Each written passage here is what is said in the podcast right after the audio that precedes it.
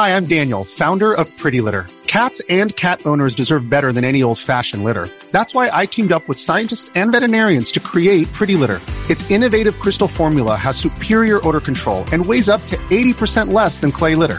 Pretty Litter even monitors health by changing colors to help detect early signs of potential illness. It's the world's smartest kitty litter. Go to prettylitter.com and use code SPOTIFY for 20% off your first order and a free cat toy. Terms and conditions apply. See site for details.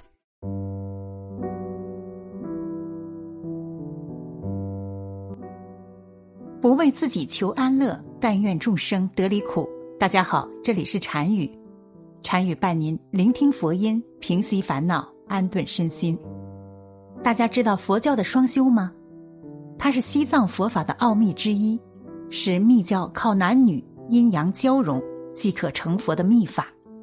但是，为何这种性行为不犯邪淫重罪，还能得无量功德呢？我们来听听南怀瑾大师的开示：性欲是生理自然的作用，但双修到底不是究竟法，所以这个问题很需要研究，理由必须要充分才行。大喇嘛活佛很多主张非如此双修不能得成就，然究竟效果如何？很多人也都喜欢修密宗。我现在先说三个故事，让大家自己去参一参。西藏活佛第六代祖师是历代转胎中最聪明、修持最有成就的，是法王又兼人王。他偷出后宫去和九女谈恋爱，被宰相知道了，乃报告清朝，使顺治的母亲当政。虽然对清朝本身无所谓，既然呈报上来，就不得不提令活佛到京审问。走到青海。这位二十一岁的活佛说：“他不想入京，语毕即圆寂。”好，现在问题来了：打坐的本事、修持功夫已达到说走就走的地步，何以还需要谈恋爱、流浪欲界？此其一。另外一件事，据传说，第五代活佛站在宫墙上撒了一泡尿，忽的又把它吸回去，问左右和尚。我可不可以娶妻？下文我记不详细了。这是关于密教的第二疑问。第三个问题是我亲自听曼罗法师，也就是密教法师说，黄教有一大喇嘛是学问修持功夫最好的一个，但他突然和一个尼姑到拉萨对岸的山里隐居去了。若在红教无所谓，双修是应该的，但在黄教是犯了大戒的。但既然学问修持达到此功夫还是如此，这就怪了。到底又是为什么呢？可是其他的大喇嘛在学问及修持上有问题的，还是要在暗中偷偷过河去请教他。这又怎么说呢？这些故事都不足以效法。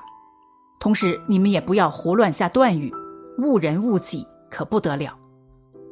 西藏的红教讲究男女双修。美国也有很多人教人交媾的技巧，收费贵得很。真正的红教双修讲的是气脉成就。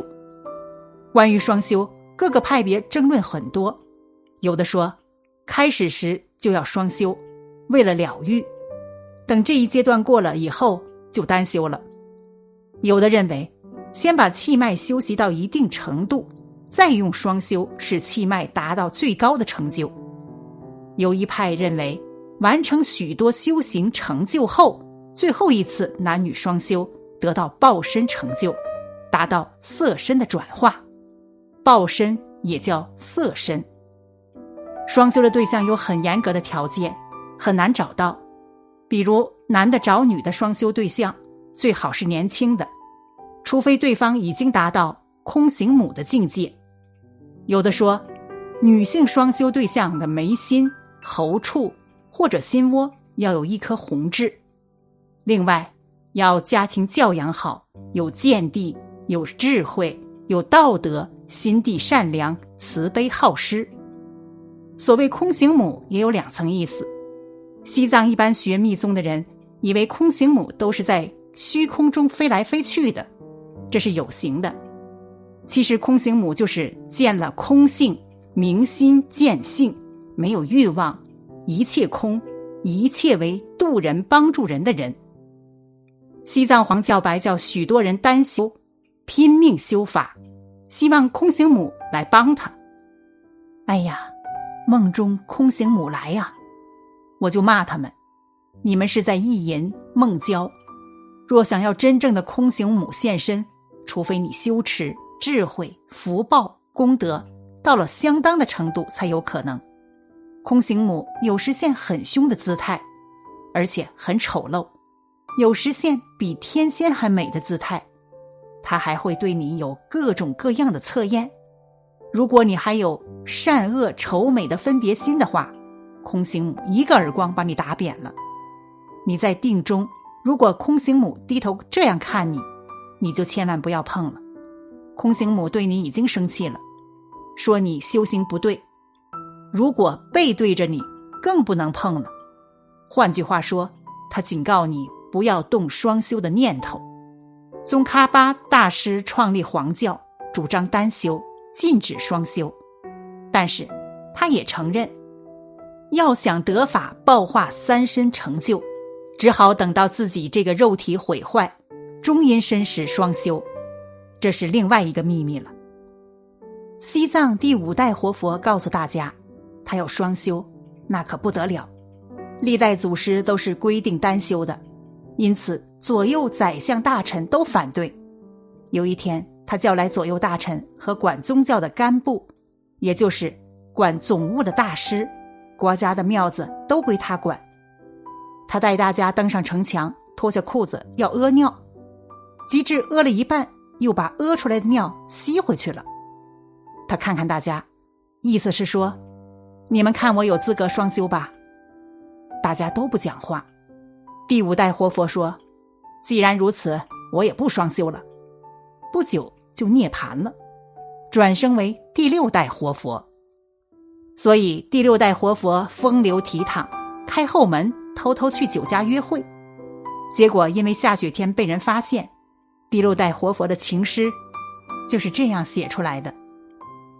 消息传到满清政府，那是顺治的时候，就召他进京处理。走到青海，他就不走了。我是法王，怎么这样去见一个人王呢？就圆寂了，走了。第七代活佛就靠不住了，没有这种功夫了。据传。第六代活佛并没有死，他到了蒙古还是喇嘛，还到过四川峨眉，活了很久。有没有双修不知道。据说乾隆时期他还在世，乾隆答应他不宣布他是第六代活佛，他才答应和乾隆谈话，之后就走了。传说后来圆寂在五台山，像这里讲的这些大喇嘛都在山洞里专修过，程度都很高。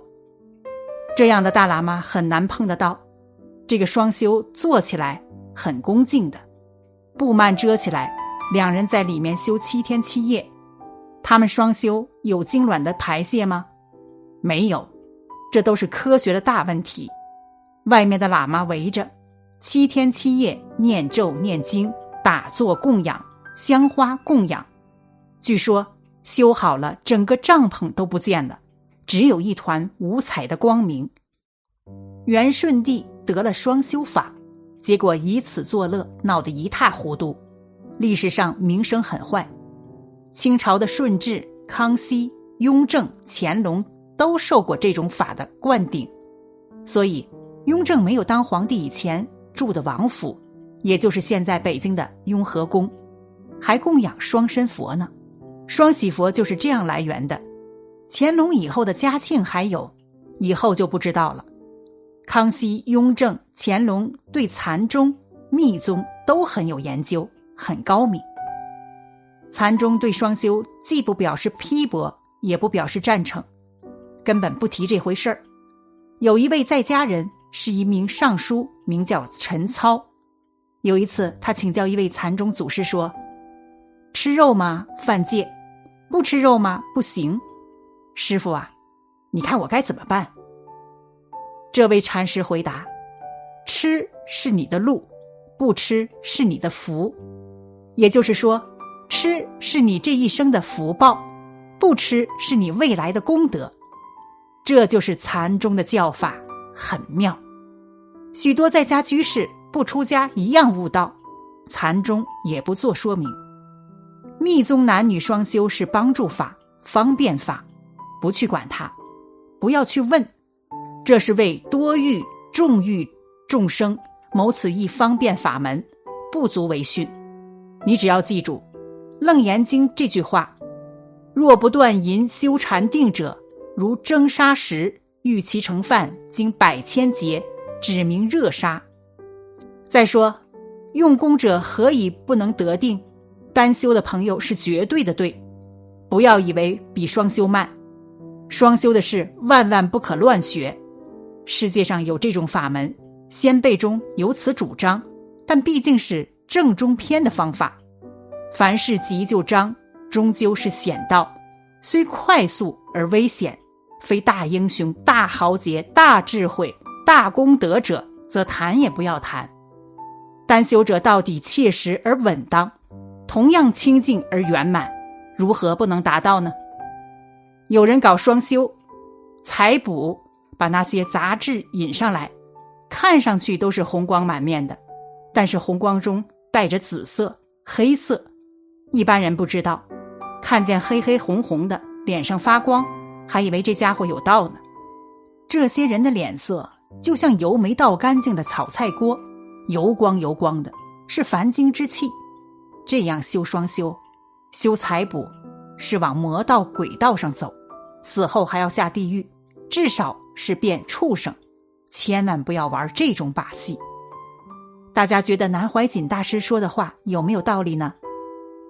好了，本期的视频就为大家分享到这里，感谢您的观看。禅语陪您聆听佛音，平息烦恼，安顿身心。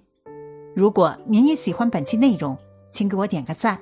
还可以在右下角点击订阅或者分享给您的朋友，您的支持是我最大的动力。咱们下期再见。